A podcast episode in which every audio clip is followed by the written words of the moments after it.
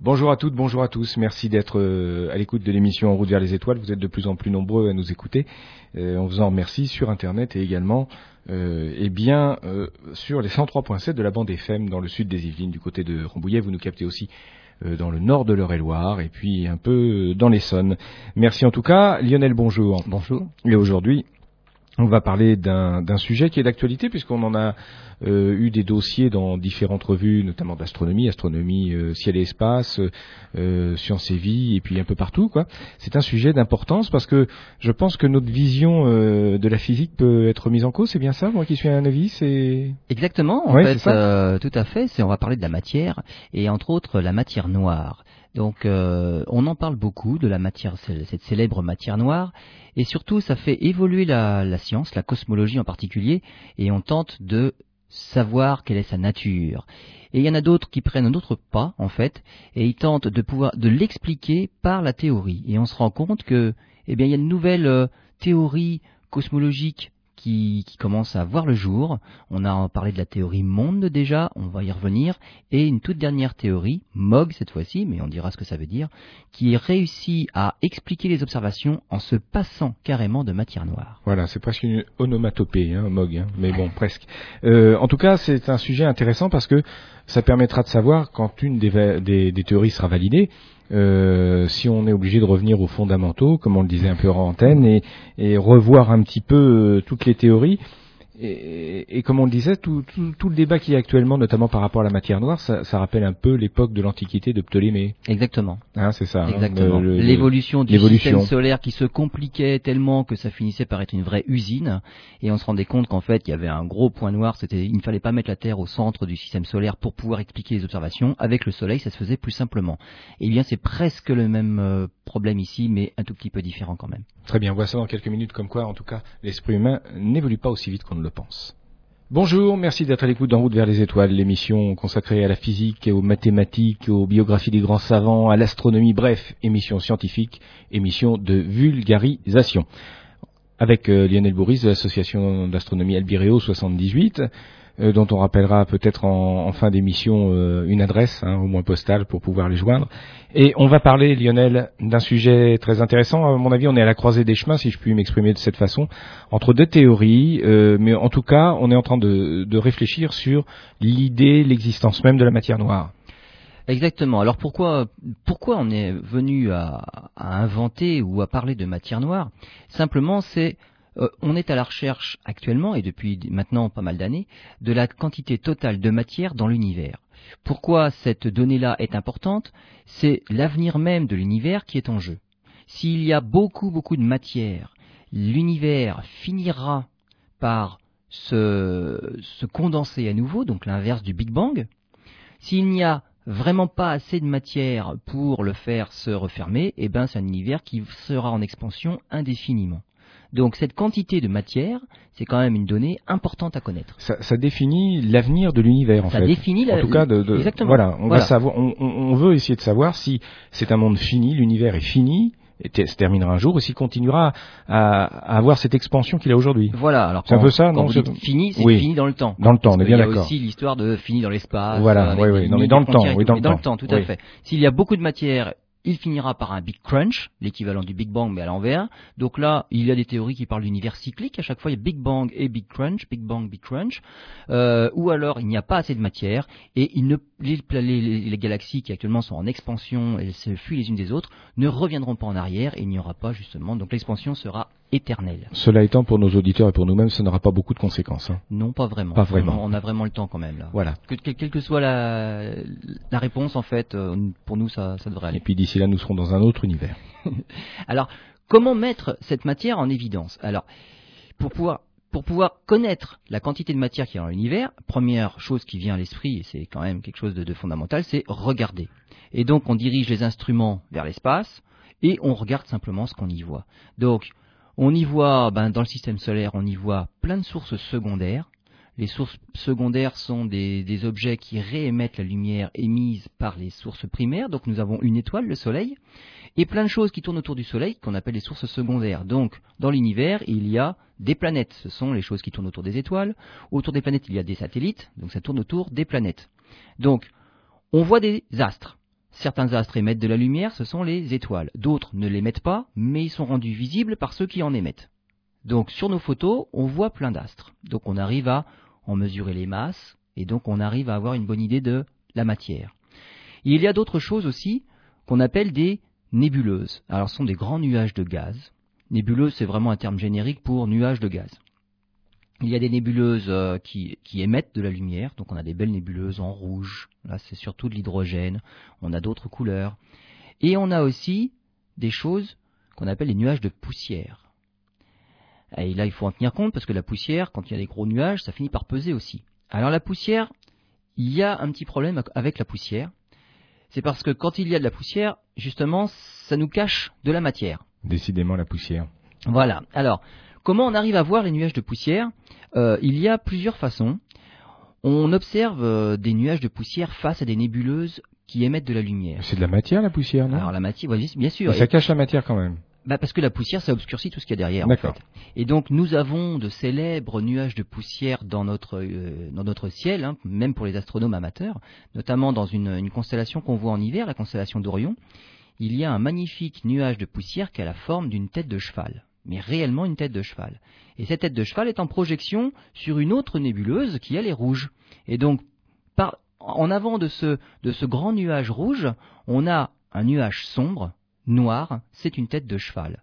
Et cette tête de cheval, on la voit, pourquoi? Parce que, eh ben, cache la lumière de la nébuleuse qui est derrière. Donc on peut arriver à la voir.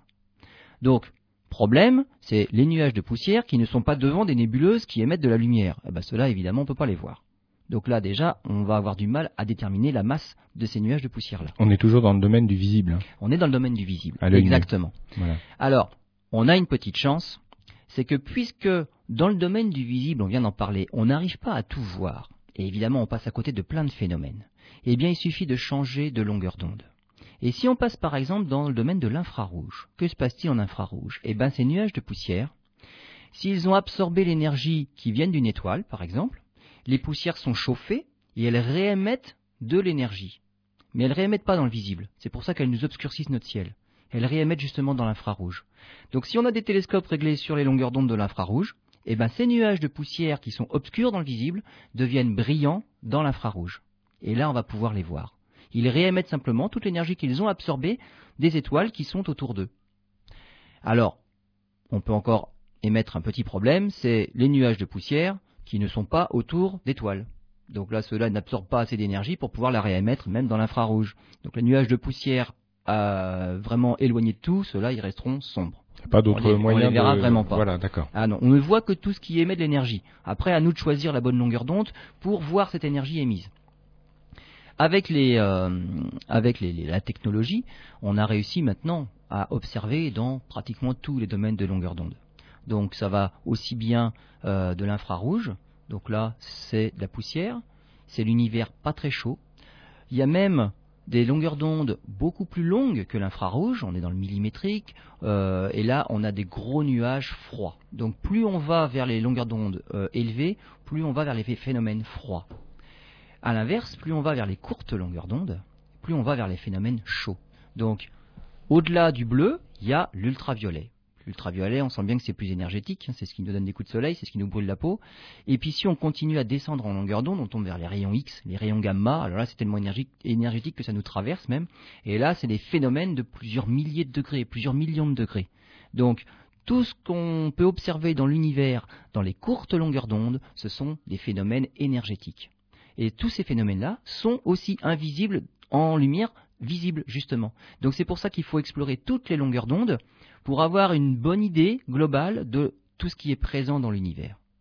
D'accord. Donc voilà une première chose que l'on peut faire pour essayer de quantifier justement la matière dans l'univers, c'est observer l'univers, prendre des photos dans toutes les longueurs d'onde. Et là, on a une petite idée de ce qu'on peut trouver dans l'univers. Mais soyons clairs, ça, ne permet pas de tout découvrir encore. Eh bien oui, parce que par exemple, euh, je parlais des gros nuages. si les gros nuages n'émettent pas d'énergie, n'émettent pas de rayonnement, eh ben ceux-là on ne pourra pas les détecter, quelle que soit la longueur d'onde observée. Donc il y a des choses qui sont invisibles justement avec cette méthode-là de détection. Deuxième chose, comment on peut faire? Eh bien, c'est observer leurs effets secondaires. Parce qu'un nuage, euh, quelle que soit, on va dire, sa température, a une masse de toute façon. Et donc là, on peut observer, on peut déterminer la masse de certains objets simplement en observant les effets induits dans leur environnement. Et donc, on va arriver justement à ce qu'avait découvert Newton, les célèbres lois de Newton. Et là, ce qu'il faut bien voir, c'est que la notion à, bien appréhender là, c'est un objet tourne à une certaine vitesse autour d'un autre objet, et cette vitesse-là dépend de deux choses, de sa distance à l'objet, mais ça il suffit de l'observer, et ça dépend surtout de la masse de l'objet autour duquel il tourne. Et donc j'ai pas besoin de me déplacer sur place pour aller poser l'objet autour duquel il tourne. Oui, d'accord. Il suffit que je regarde la trajectoire de celui qui tourne autour. Et j'en calcule directement la masse de celui qui est au milieu. C'est-à-dire que euh, les nuages de poussière euh, qu'on peut voir il gravite autour de. Alors, s'il y a des galaxies qui gravitent autour de ces nuages, il y a des galaxies plutôt qui gravitent autour des. Voilà, parce que les galaxies, on, on reviendra, on va, on va, commencer dans, dans, le système solaire. Mais les galaxies ne vivent pas toutes seules, elles forment des amas. Et mhm. les amas forment des super amas de galaxies. Et tout ça orbite, gravite les uns autour des autres, et ça gravite autour de quelque chose. Donc, on peut arriver à en déterminer les masses, justement. Alors, on va prendre des exemples plus, plus concrets. Euh, on va prendre euh, la Terre, par exemple. Donc, la Terre dans le système solaire tout dans le système solaire est attiré par une seule chose, par le Soleil. Bah oui, c'est lui qui a récupéré le maximum de matière, et donc c'est lui qui est au centre du système solaire, c'est lui qui attire tous les objets. Il suffit de regarder par exemple les photos de SOHO. SOHO, c'est un, satellite qui observe le Soleil. Et des dizaines de comètes s'écrasent sur le Soleil chaque année. On, est, on lit, alors, SOHO est justement le, le, plus grand, actuellement, le plus grand découvreur de comètes. Parce qu'avec toutes les photos qu'il fait, on voit des comètes qui s'écrasent dans le Soleil. La Terre, pourquoi la Terre ne tombe-t-elle pas sur le Soleil? Pourtant, on est attiré par le Soleil. Et bien simplement parce que la Terre, grâce à sa vitesse sur son orbite, elle compense exactement la force d'attraction du Soleil par une force centrifuge. Et donc on a une orbite, ben, en gros on va dire circulaire, euh, assez stable, ça fait des millions, des milliards d'années qu'on est sur la même orbite, ça va pas trop bouger. C'est une ellipse plutôt, non? Alors c'est elliptique évidemment, ça aurait été vraiment un, coup de chance que ce soit un cercle parfait, donc tout dans l'espace, tout dans l'univers est plutôt elliptique. Mais par chance, c'est une, ellipse qui est vraiment pas euh, tellement euh, justement elliptique, hein. donc c'est quand même plutôt un cercle. Et la Terre, à la distance à laquelle nous nous trouvons à 150 millions de kilomètres du Soleil, pour ne pas être attirés par le Soleil, eh bien nous nous déplaçons sur notre orbite à 30 km par seconde.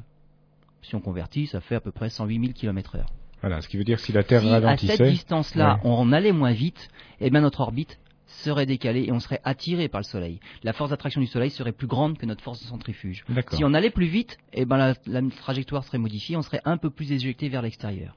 Donc, à chaque distance correspond une vitesse bien précise. Et cette vitesse bien précise ne dépend pas du tout de la masse de la Terre, ça dépend de la masse du Soleil lui-même. Si on va plus loin, par exemple, prenons Mercure, euh, prenons euh, Saturne. Saturne est plus loin. Saturne, elle est dix fois plus loin que la Terre par rapport au Soleil. Ça veut dire que la force d'attraction du Soleil à l'endroit où se trouve Saturne est beaucoup moins importante. Eh bien Saturne, sur son orbite, elle ne va qu'à 10 km par seconde, c'est-à-dire trois fois moins que la Terre. Elle n'a pas besoin d'aller plus vite pour compenser la faible, on va dire, attraction de la gravité due au Soleil. Tout ce que je dis pour une, euh, pour une planète est valable aussi pour des satellites. D'accord? La Lune, par bah rapport à la Terre. Par exemple. Tout simplement. Voilà, la Terre attire la Lune. Pour que la Lune ne tombe pas sur la Terre, elle tourne autour de la Terre à une certaine vitesse. Et la vitesse de la Lune, eh ben, c'est 1 km par seconde. Pourquoi c'est si faible que ça alors qu'elle n'est pas, pas très loin? La Lune, c'est 400 000 km. Et elle va qu'à 1 km par seconde pour compenser l'attraction de la Terre. Simplement parce que la Terre est moins massive que ne l'est le Soleil. D'accord, et c'est effectivement le Soleil qui a plus d'influence sur la Lune que la Terre. Alors, le Soleil a de l'influence aussi sur la Lune, mais la Lune est, dans le champ d'attraction de la Terre. Mais je veux dire que nous, à 150 millions de kilomètres du Soleil, on est obligé d'avancer à 30 km par seconde parce que le Soleil est très massif. Et la, Lune à 400 000 km de la Terre seulement.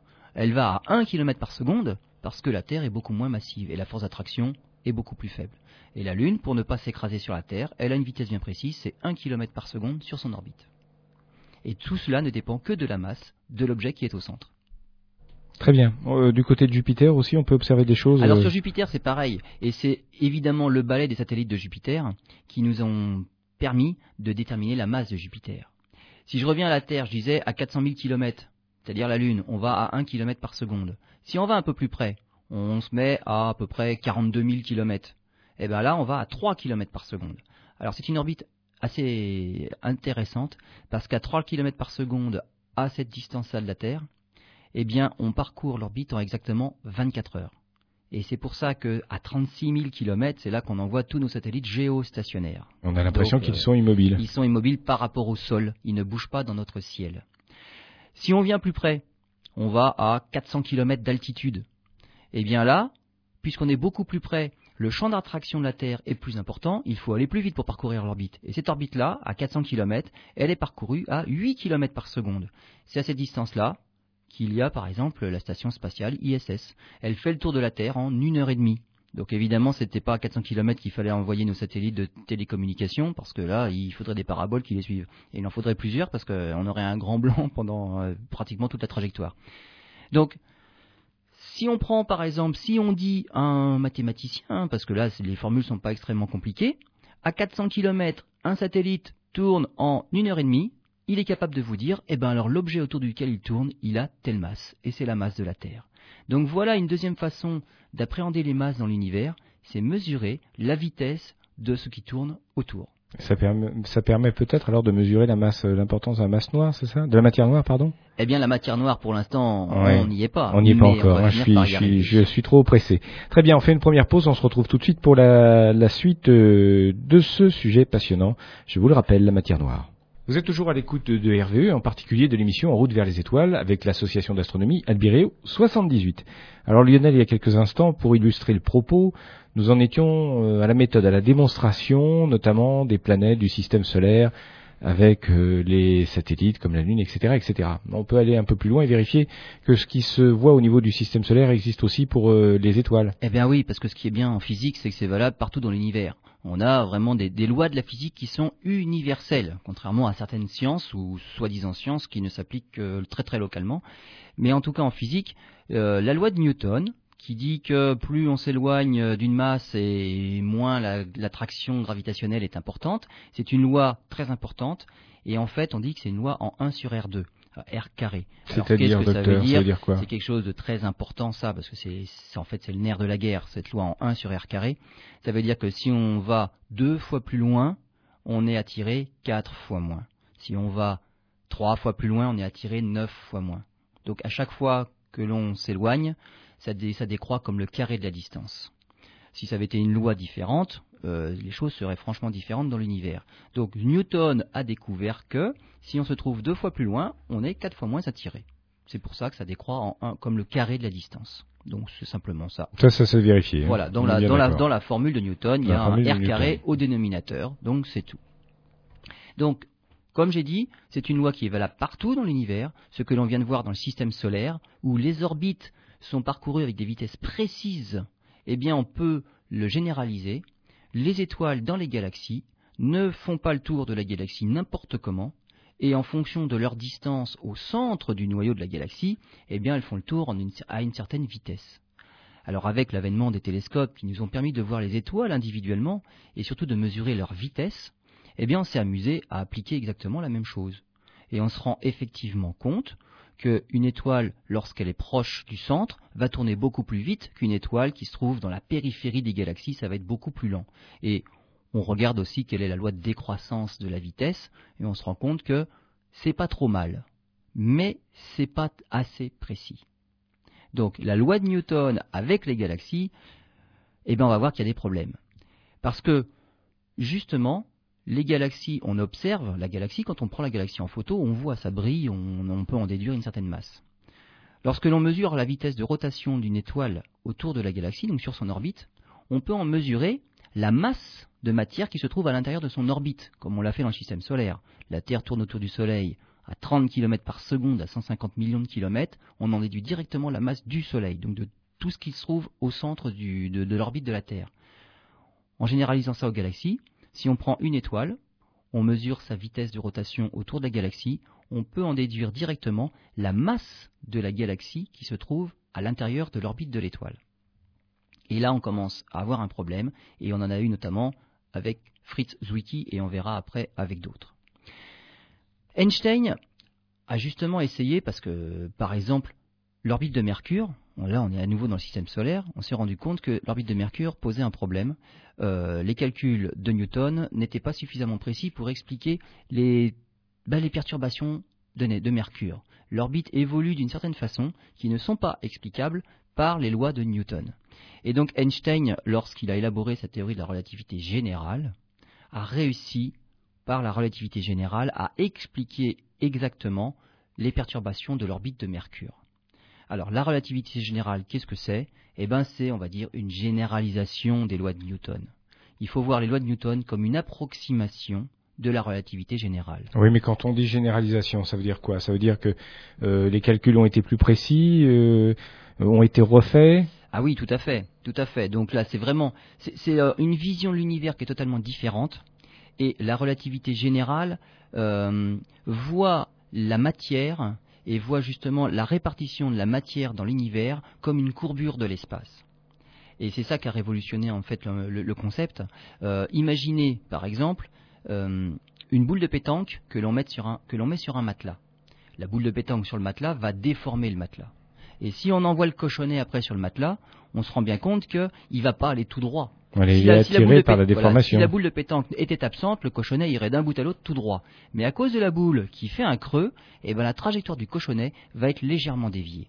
Et la relativité générale explique justement ces courbures de l'espace, donc les creux euh, faits par les masses, en fonction justement de la répartition de ces masses. Donc c'est une vision tout à fait différente de, l'univers qui a été, euh, faite par Einstein dans justement sa loi, sa théorie de la relativité générale. Et avec cette théorie-là, qui n'est plus du tout une approximation, hein, là on est monté d'un cran, là on n'est plus avec Newton, eh bien l'orbite de Mercure est totalement expliquée. Alors, on a changé de théorie, de Newton on est passé à Einstein relativité générale. Et on va essayer de voir si, avec Einstein, tout marche. On se rappelle du cochonnet que je viens de lancer sur le matelas. la masse, n'importe quelle masse, donc la grosse boule, arrive à déformer et à dévier les trajectoires de tout ce qui passe à proximité. Et Einstein a prédit que même la lumière pouvait être déviée. C'est-à-dire qu'un rayon lumineux, c'est un photon, c'est un grain de matière, un grain de lumière. Le photon, s'il passe à proximité d'une masse, donc d'une étoile, il peut être dévié. La gravité influence le photon. Voilà, exactement. La gravité influence le photon. Et alors, il a, il a dit, eh ben, pour le démontrer, il suffirait de pouvoir mesurer la position des étoiles, d'étoiles très lointaines autour du Soleil, par exemple. Alors, c'est pas évident à faire parce que si on voit le Soleil, c'est qu'on est en plein jour, et si on est en plein jour, on voit pas les étoiles. Surtout pas les étoiles qui sont proches. Parce que, évidemment, imaginez mon cochonnet, la trajectoire est déviée si je tire franchement très près de la boule. Si je suis à un mètre, je passe à un mètre de la boule, le cochonnet il sera pas dans la cuvette infléchi par la boule, donc il sera pas dévié. tout dépendra de la boule. Euh, tout dépend de la boule, voilà. Et tout dépend de la distance entre la trajectoire et la boule. Hmm. Donc je suis obligé d'essayer de mesurer la position précise d'étoiles qui serait très proche du Soleil. C'est pas gagné. Ça ne peut se faire que dans certains cas très précis, ben, pendant les éclipses de Soleil. Et donc à ces moments-là précis, le Soleil est caché par la Lune donc là, on a de la chance, on peut enfin voir les étoiles, même en plein jour. C'est une expérience qui a été réalisée en 1919 par euh, Sir Arthur Eddington. Euh, il s'est déplacé euh, pour aller justement faire cette expérience-là, observer des étoiles pendant une éclipse totale de soleil. Et effectivement, les mesures qu'il a réussi à faire ont confirmé les prédictions d'Einstein dans la relativité générale. Les étoiles sont effectivement pas à la bonne position par rapport à ce qu'elles sont lorsque le Soleil est dans une autre constellation. Donc la présence du Soleil devant les étoiles déformerait légèrement les rayons lumineux et les étoiles ne sont pas où elles semblent être. Et donc ça, c'était une confirmation éclatante de la relativité générale, c'est la déviation des rayons lumineux. On passe ensuite un petit peu plus tard, on arrive en 1930. Là, on est en 1919, relativité générale marchait très bien. On passe en 1930 et c'est là qu'on commence à avoir des petits soucis. Fritz Zwicky euh, étudie un, amas de galaxies avec son télescope et il essaye d'appliquer ben, ce qu'on a essayé de faire avec les galaxies, mais à un amas de galaxies les, galaxies vivent ensemble, en groupe, en forme des amas. Nous, vivons nous-mêmes avec plusieurs galaxies dans ce qu'on appelle l'amas local. Il y a plein de groupes de galaxies comme ça qui vivent en amas. Et lorsque l'on regarde les déplacements propres de chaque galaxie, on peut arriver à déduire la masse totale de l'amas. Et donc lui, il a fait les premiers calculs, il a simplement regardé l'amas, il y a tant de galaxies, il fait ses calculs et il trouve une certaine masse. Lorsqu'il veut mesurer cette masse par la méthode des vitesses de rotation, ben, il se rend compte que la masse est 100 fois plus importante que la masse qu'il avait vue. C'est-à-dire qu'il y a un facteur 100. Il y a quelque chose il de ne bizarre. Voit, il ne voit que 1% de la masse effectivement présente d'après les calculs. D'accord. Et donc là, on se dit, il y a quelque chose, il y a une masse qui, qui manque là. Et donc, on, on, a appelé ça la masse manquante. Où est la masse manquante? On a longtemps cherché la masse manquante. Cette masse manquante, elle est aussi présente dans les galaxies individuellement. Si on refait le même calcul dans une galaxie que ce qu'a fait Fritz Zwicky à l'échelle d'un amas de galaxies, eh bien c'est Vera Rubin en 1970 qui a observé pour le faire, donc la galaxie la plus proche de nous, c'est M31. M31, c'est le, nom de code de la galaxie qui se trouve dans la constellation d'Andromède. On la voit à l'œil nu, euh, c'est en automne qu'on la voit le mieux. En été, en automne. En été, c'est en fin de nuit. En automne, c'est vraiment toute la nuit. Et c'est une galaxie qui est qu'à 2 millions d'années-lumière de nous. Et elle est visible à l'œil nu lorsqu'on n'est pas embêté par la pollution lumineuse, lorsqu'il n'y a pas la lune pour gêner. Mais lorsque le ciel est bien noir, on la voit à l'œil nu celle-là. Alors c'est une petite tache floue, il ne faut pas espérer voir des étoiles quand même individuelles, mais c'est une petite tache floue et on peut dire qu'on voit une galaxie à l'œil nu. Et Vera Rubin en 1970 justement a étudié les orbites des étoiles dans cette galaxie d'Andromède et en faisant exactement la même chose que Fritz Zwicky, elle a comparé ce qu'elle voyait par rapport à ce qu'elle calculait avec la vitesse de rotation des étoiles. Et elle, elle s'est dit, enfin elle a trouvé qu'il y avait un facteur 10 d'écart, il y a une masse manquante 10 fois supérieure à ce que l'on peut voir. C'est-à-dire que donc on ne peut pas l'observer, ça ne veut pas dire qu'elle qu n'existe pas, on est non, non, ça veut hein dire qu'elle manque, ça veut dire qu'on ne, on le, on ne la voit Mais pas. elle est quelque part. on- Voilà, on ne la voit pas. On ne la voit pas. On ne la voit pas. D'accord. Donc, on s'est longtemps dit que cette masse manquante, c'était simplement quelque chose qu'on ne pouvait pas voir en lumière visible. Mais, avec l'évolution des instruments, on a changé dans les longueurs d'onde. On est allé regarder en infrarouge, en ultraviolet, dans les rayons X, on a vu d'autres phénomènes qu'on ne connaissait pas à l'époque, évidemment, mais on a quand même fini par faire le tour de tout ce que l'on pouvait voir, et on s'est bien rendu compte que tout ce que l'on découvrait finalement dans les autres longueurs d'onde ne comblait pas le fossé de toute la masse manquante qu'on avait mesurée. Donc il y avait un problème.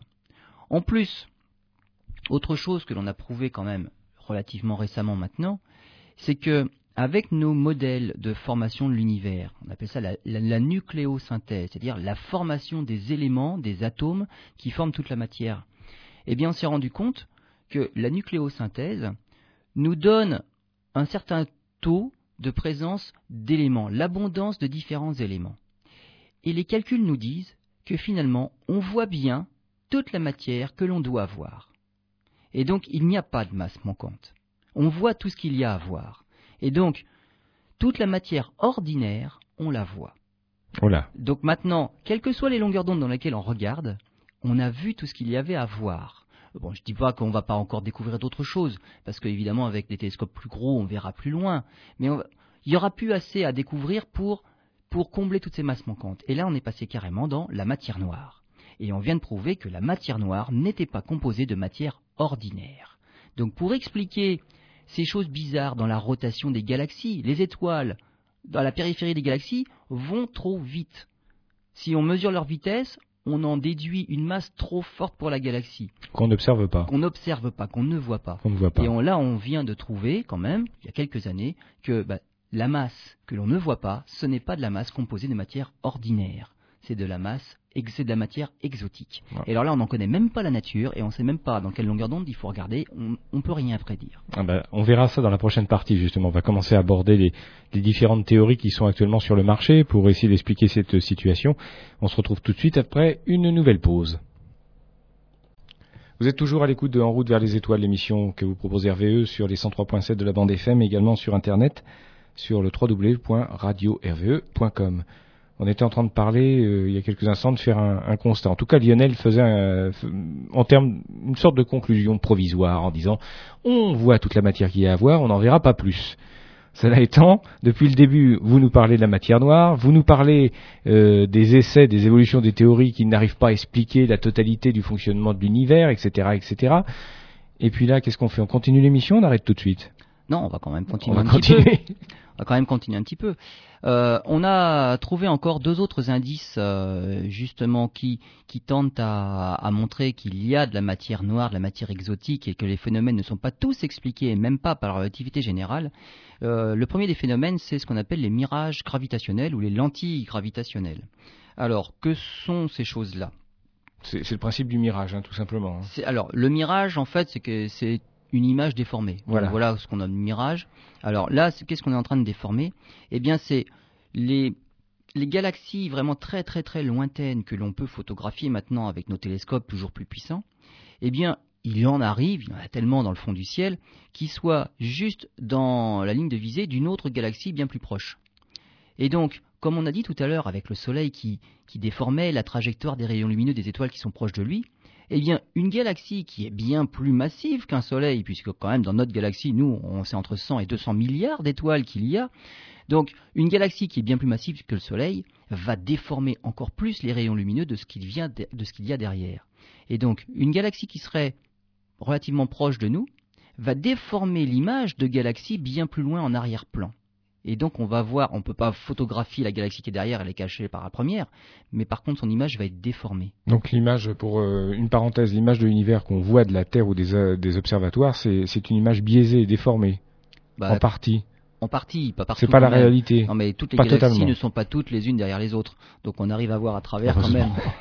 donc elles sont pas toutes alignées, bien comme il faut. Oui, ça serait heureusement simple. pour nous. Et donc euh, on arrive à voir entre quand même, on va en voir d'autres. Mais pour celles qui sont réellement alignées, les plus proches vont déformer les images des plus lointaines à l'image d'une loupe en fait. Donc c'est pour ça qu'on appelle ça une lentille, parce qu'en plus, non seulement ça déforme, mais ça amplifie la lumière. Ça, nous permet de voir des galaxies qu'on ne verrait pas sans la présence de la plus proche. Donc ça, ça nous grossit l'image, ça nous amplifie la lumière et surtout ça la déforme. Et cette déformation de la galaxie qui est loin, eh bien, on peut déterminer avec cette déformation la masse de la galaxie qui déforme. Donc la masse de la lentille, celle qui joue le rôle de lentille. Et là, une fois de plus, avec la relativité générale, eh bien, on tombe un petit peu à côté. On a, on il nous manque de la masse pour pouvoir expliquer la déformation telle qu'on la voit. C'est-à-dire, encore une fois, on ne Encore perçoit, on ne voit qu'une partie de la masse Exactement. de la matière Voilà. et pas toute celle qui explique le phénomène. Exactement. Donc avec la théorie de la relativité générale telle qu'on l'applique, eh bien il nous manque de la masse, il faut qu'on fasse intervenir encore une masse, une masse en surplus, et cette masse-là, c'est de la matière noire. Euh, un autre petit exemple, celui-là est plus rigolo, à la limite, ça se passe dans notre système solaire. Nous avons envoyé des sondes dans, les années 70, début des années 70, c'est les sondes pionnières. Et c'était les premières sondes qu'on envoyait dans, le fin fond du système solaire, enfin le fin fond jusqu'à Saturne, Uranus, Neptune, pour pouvoir observer ces planètes-là en gros plan et enfin avoir des détails. Et donc, on a envoyé les sondes, les sondes on ne les envoie pas n'importe comment, elles obéissent à des trajectoires ultra précises parce que notamment euh, certaines sondes, alors les sondes Voyager étaient allées, étaient bien plus loin puisque elles étaient allées jusqu'à Neptune, Pioneer n'était pas allé jusqu'à Neptune, mais pour aller d'une planète à la suivante, eh bien il faut que la trajectoire puisse s'incurver de la bonne façon pour qu'on puisse envoyer la sonde d'une planète vers la suivante. Et donc les trajectoires sont, sont connues très très très précisément. Et ce qu'on se rend compte, c'est qu'actuellement, les sondes pionnières vont moins vite que ce qui est prévu. Et alors c'est pas pas grand chose, hein. c'est pas grand chose. On va dire tous les 400 000 km, elles perdent un kilomètre. Donc euh, c'est vraiment pas énorme. Hein. En termes d'accélération, on perd des, des, de centimètres par seconde au carré. Donc c'est vraiment, on, on, perd pas grand-chose. Mais ce pas grand-chose-là, eh bien on ne peut pas s'en contenter. Donc les théoriciens, si c'est pas expliqué à la décimale près, c'est qu'il y a une faille dans la théorie. Et donc on a appelé ce problème-là l'anomalie pionnière, justement. Les sondes pionnières ne vont pas à la bonne vitesse, ne sont pas au bon endroit, ils s'en foutent pas beaucoup, mais ils s'en foutent quand même de quelque chose, sont pas placés au bon endroit. Et là, bah, c'est bizarre, parce qu'avec les formules qu'on a utilisées pour les envoyer, on sait exactement où elles devraient être. Ça veut dire que les formules ne sont pas les bonnes. Et donc là, c'est pareil. Il y a un problème il y a trop de masse, elles vont moins vite, elles sont encore attirées plus par le soleil qu'elles ne devraient l'être. Voilà, et on ne voit pas cette une, masse. Voilà, il y a une masse manquante. Il y a Oui. une matière noire, puisqu'on a dit que justement la masse, la masse, on la voyait. Donc c'est une matière exotique qu'on ne peut pas voir. Je croyais que c'est un scientifique qui avait relativisé ce, justement ces anomalies de pionniers. euh, bah, ça dépendait des, des, des relations, justement. Et alors, à cause de ça, il y en a certains qui ont commencé à modifier certaines lois, notamment les lois de Newton. Alors, ça a commencé en 1983 avec un Israélien, Mordechai Milgrom, et il a élaboré la théorie monde. Alors, monde, c'est quoi? Ça veut dire dynamique newtonienne modifiée. Qu'est-ce qu'il a fait avec On en cette reste- il part- newtonienne? Voilà, Oui. il part de Newton, hein, de On est parti Isaac de Newton, Newton. voilà. D'accord. Euh, pour plusieurs raisons, probablement parce que la, la- la formule de la relativité générale est extrêmement compliquée. Euh, elle est tellement compliquée d'ailleurs qu'on ne peut l'appliquer que dans des cas relativement simples. Lorsqu'on élabore un modèle d'univers, c'est dans certains cas qu'on peut faire un modèle d'univers. On va, on va y revenir hein, dans quelques instants, je crois. donc, en s'attaquant à la loi de Newton, je disais tout à l'heure, ça décroît comme le carré de la distance. Et si, par exemple, ça ne décroissait pas comme le carré de la distance, mais légèrement moins, ça voudrait dire qu'on n'a plus besoin d'autant de masse pour expliquer justement les différences entre ce qu'on observe et ce qu'on mesure. Donc, simplement en changeant un petit peu cette loi en 1 sur r carré, justement, décroissement par le carré de la distance, eh bien, on pourrait presque tout expliquer sans faire appel à cette matière mystérieuse dont on ne connaît pas la nature, et on arriverait à peut-être tout expliquer. Mais pas totalement. Je Alors, vous vois dubitatif voilà, par rapport à cette théorie. Voilà, alors ça n'expliquait pas totalement, et surtout, alors les mirages gravitationnels notamment n'étaient pas complètement expliqués non plus, même avec cette théorie-là.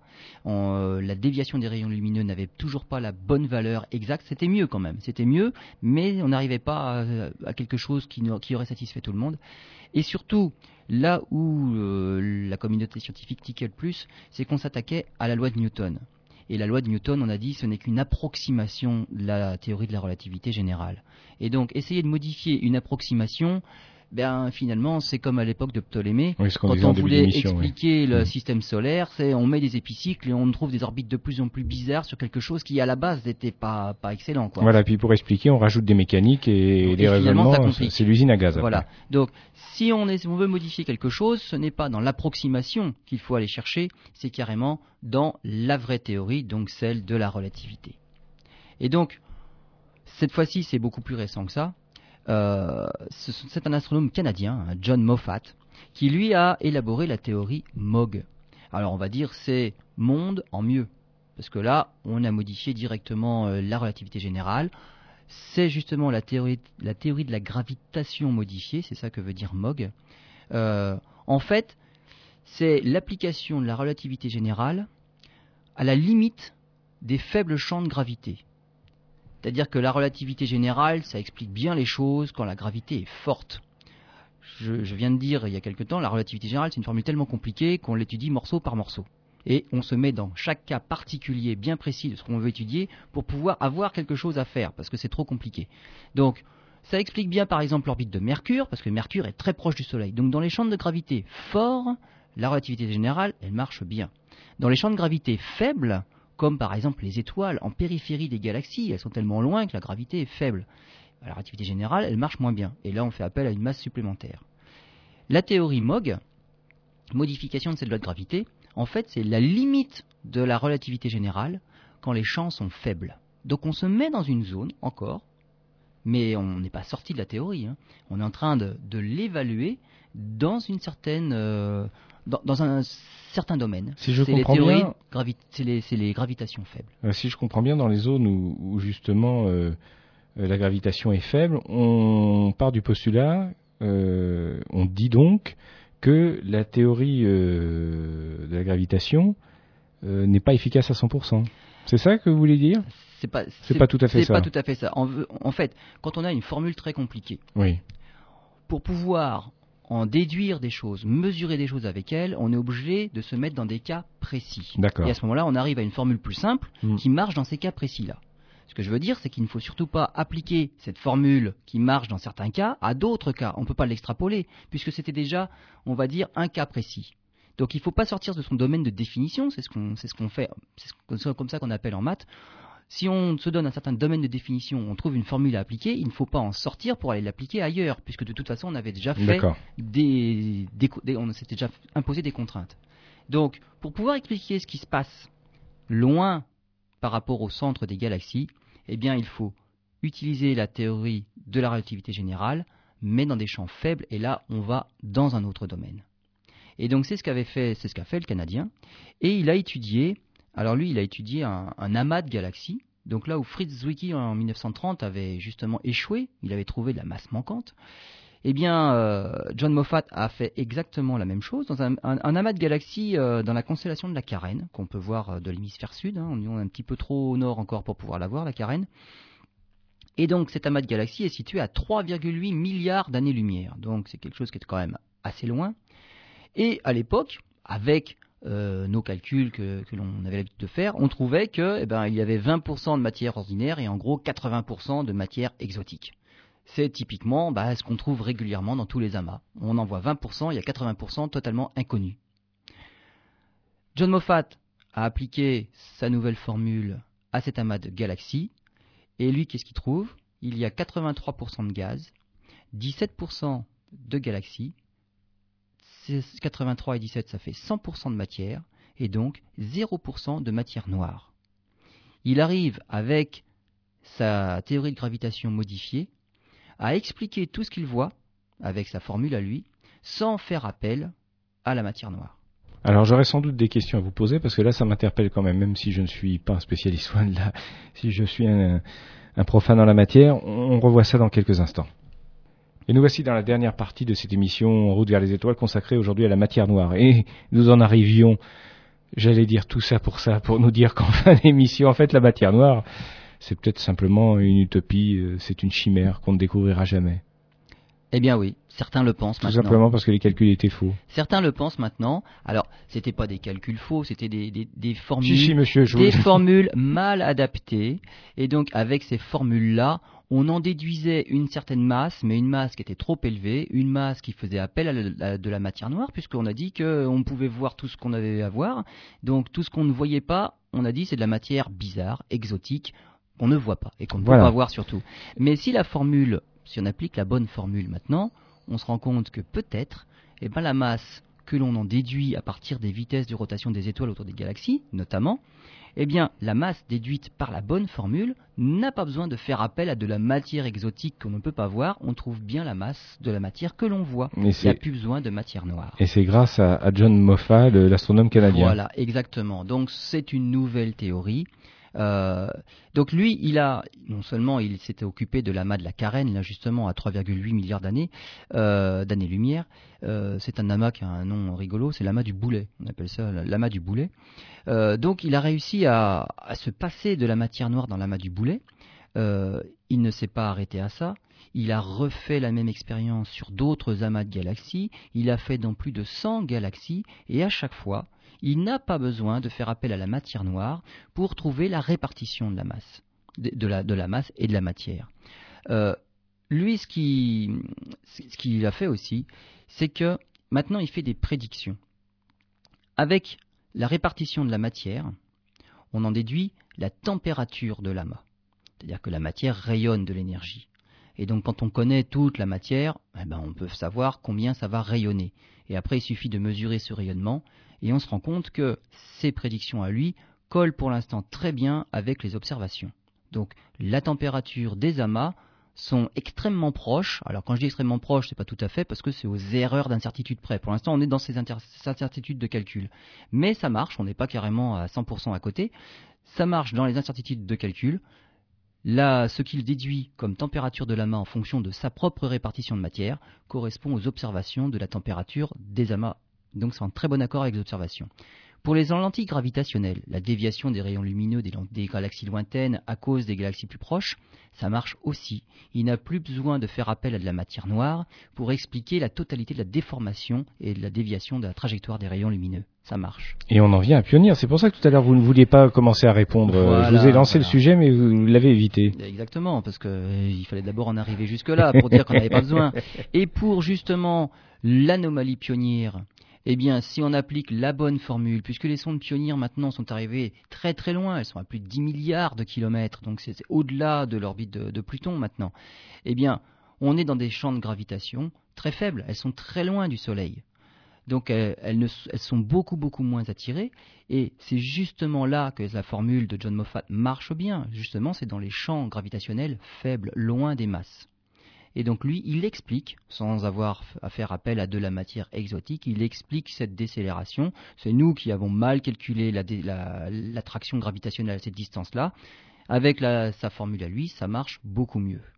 Alors, maintenant, on va dire, euh, lui, il l'explique avec sa formule, mais on va dire, il a mis les paramètres qu'il faut dedans pour pouvoir expliquer les observations.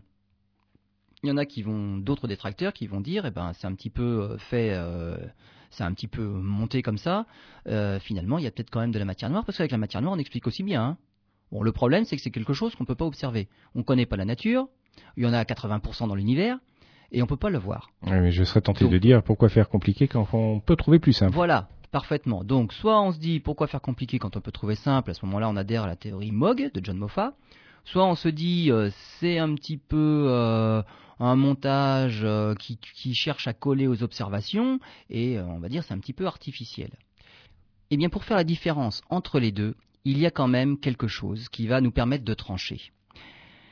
Les deux théories, avec matière noire et sans matière noire avec MOG, ne prédisent pas la même répartition de matière en fonction de l'échelle à laquelle on observe l'univers alors on appelle ça, euh, c'est un nom, c'est la puissance, euh, le spectre de puissance. Euh, qu'est-ce que c'est? Si j'observe, on va dire, l'univers à l'échelle du système solaire, je vois des planètes, des étoiles. Si j'observe à l'échelle de la galaxie, je vois la répartition des étoiles, c'est concentré dans le noyau et ainsi de suite. Si j'observe à une échelle beaucoup plus grande, je me rends compte que les galaxies sont regroupées en amas. Une échelle encore plus grande, les amas sont regroupés en superamas. Donc c'est ça que j'appelle, en changeant d'échelle, j'observe de la concentration de matière différente. Et les deux théories ne sont pas d'accord on va dire, sur cette répartition et cette concentration de la matière aux différentes échelles, que ce soit à notre échelle à nous, système solaire, ou aux très grandes échelles, les super amas de, d'amas de galaxies. Qui a raison alors? Voilà. Pour l'instant, on ne peut pas trancher, parce qu'on ne va pas encore assez loin dans l'univers, et on n'a pas toutes les échelles. Mais, d'après John Moffat, dans les deux ans qui viennent, avec l'arrivée des nouveaux télescopes, on pourra voir suffisamment loin dans l'univers pour pouvoir justement établir cette répartition de matière à toutes les échelles. Et c'est là qu'on pourra dire c'est MOG qui marche le mieux, c'est la matière noire qui marche le mieux parce qu'à certaines échelles, elles ne sont pas d'accord du tout. On n'a pas Pour l'instant, on n'a pas assez de données. Non, non, pour l'instant, on ne peut pas trancher en l'état actuel des connaissances. On ne peut pas trancher entre les deux. Il nous manque des informations, il nous manque des mesures. Mais les mesures, on sait qu'elles vont arriver très prochainement. Et a priori, actuellement, on peut dire que dans les deux ans, on aura ce qu'il faut pour pouvoir dire c'est plutôt l'une ou plutôt l'autre. Euh, Mais pour l'instant, les deux expliquent les choses de la même façon. Il y en a une qui fait appel à quelque chose de tout à fait bizarre, l'autre qui peut s'en passer. Alors bon. Si je puis m'exprimer ainsi, il y en a une avec une béquille et l'autre sans. C'est peut-être méchant ce que je dis là. Peut-être pas, peut-être pas, parce que peut-être que la béquille c'est réellement quelque chose. Cette matière noire, euh, c'est vrai, on va dire, c'est une boîte magique un petit peu. On ne sait pas ce qu'il y a dedans, mais peut si elle existe, c'est peut-être carrément quelque chose de nouveau. Donc il y a deux théories. Il y a la matière noire avec quelque chose que l'on ne connaît pas encore, et la science, à la vitesse où elle va, on en découvre tous les jours des choses. Donc c'est vraiment, on n'est pas au chômage quand on fait de la science et quand on fait de la recherche. Il y a toujours des choses à voir. Et là, effectivement, il y a encore plein de choses à découvrir dans l'univers. Donc peut-être que cette matière noire-là fait partie de quelque chose dont on ne connaît absolument pas encore la nature. Et ça viendra avec les années, ou peut-être qu'on n'a pas besoin de la rechercher parce que c'est dès le départ qu'on n'a peut-être pas les bonnes formules et on peut s'en passer. Mais dans les deux ans, on pourra faire la différence entre l'une ou l'autre. Voilà, on aura fait les expériences et peut-être, euh, comme vous nous le disiez en antenne, ça sera une nouvelle révolution en cosmologie, peut-être pas seulement en cosmologie d'ailleurs. Exactement. Ah bah hein oui, oui, tout à fait. Avec la, formule de la relativité générale qu'on pourra enfin appliquer un petit peu partout, euh, ben, on pourra expliquer quand même bien des choses parce que c'est quand même l'avenir de l'univers qui est en jeu. Voilà, ça sera une nouvelle révolution de la pensée. Exactement. Très bien, bah c'est passionnant tout ça. Merci euh, de nous avoir éclairé en matière de matière noire. Si je peux m'exprimer de cette façon, c'est très facile, je sais, mais je ne peux m'en empêcher. On va terminer cette émission en rappelant peut-être l'actualité euh, de l'association Albireo 78. Comment va-t-elle? Eh bien, ça se porte pas trop mal. On a un site internet euh, actuellement en travaux. Donc, si vous allez au www.albireo78.com, Euh, vous y verrez pour l'instant des choses un petit peu bizarres. Euh, on n'est franchement pas encore opérationnel. En fait, le site s'est fait pirater. On a tout refait à zéro, donc il se fait petit à petit. il y a une page d'erreur hein, qui, a fait, qui apparaît. Alors il n'y a hein. plus de, pour l'instant, il n'y a plus de page d'erreur. Ah, on pointe réellement sur quelque chose, mais quelque chose qui n'est franchement pas encore euh, au point. c'est petit à petit, ça évoluera. On remettra notre galerie photo et puis bon, bah, je pense que d'ici un mois ou deux, on aura un site à nouveau pleinement opérationnel. Mais bon, voilà, ce sont les, aléas de la vie. Et sinon, les observations? Les observations, on en fait toujours une par mois euh, à Poigny. Donc ça se passe euh, au, moment de la, du premier quartier de lune pour au moins voir euh, le premier quartier. L'association Albireo 78 s'est déplacée au Maroc pendant les vacances de février. On a fait un stage d'astronomie au Maroc. Il y a là-bas un hôtel réservé à la limite pour les astronomes. Il y a plein de super télescopes sur la terrasse et donc on a pu faire une semaine d'astronomie et observer le ciel. Eh bien, j'allais dire de l'hémisphère sud, pas tout à fait, parce qu'on est encore dans l'hémisphère nord, mais avec des constellations invisibles depuis chez nous, notamment le bas de la poupe, le début de la carène, les voiles, et dans le centaure, un magnifique amas globulaire, justement l'amas du centaure, que l'on ne peut pas voir de chez nous, et c'est vraiment un spectacle magnifique à aller voir. Donc prochainement, on pourra voir ces photos sur votre site. Exactement. Voilà, donc les photos sont prises, elles ne sont pas disponibles, mais elles seront bientôt sur le site. Et puis j'imagine qu'en matière de pollution lumineuse et, de ciel, euh, dans, du côté du Maroc, ça doit être extraordinaire. Alors ça dépend où on se trouve dans le Maroc, mais euh, là précisément où nous étions, c'était presque à la frontière algérienne, donc pratiquement dans le Sahara, et la plus proche ville est franchement très très très éloignée, et c'est noir jusqu'au bas de l'horizon. Très bien. Eh bien, écoutez, euh, merci en tout cas pour euh, pour cette information, pour cette émission. On se retrouve la semaine prochaine pour de nouvelles aventures. On vous souhaite de passer une bonne journée. On vous dit bye bye et à bientôt.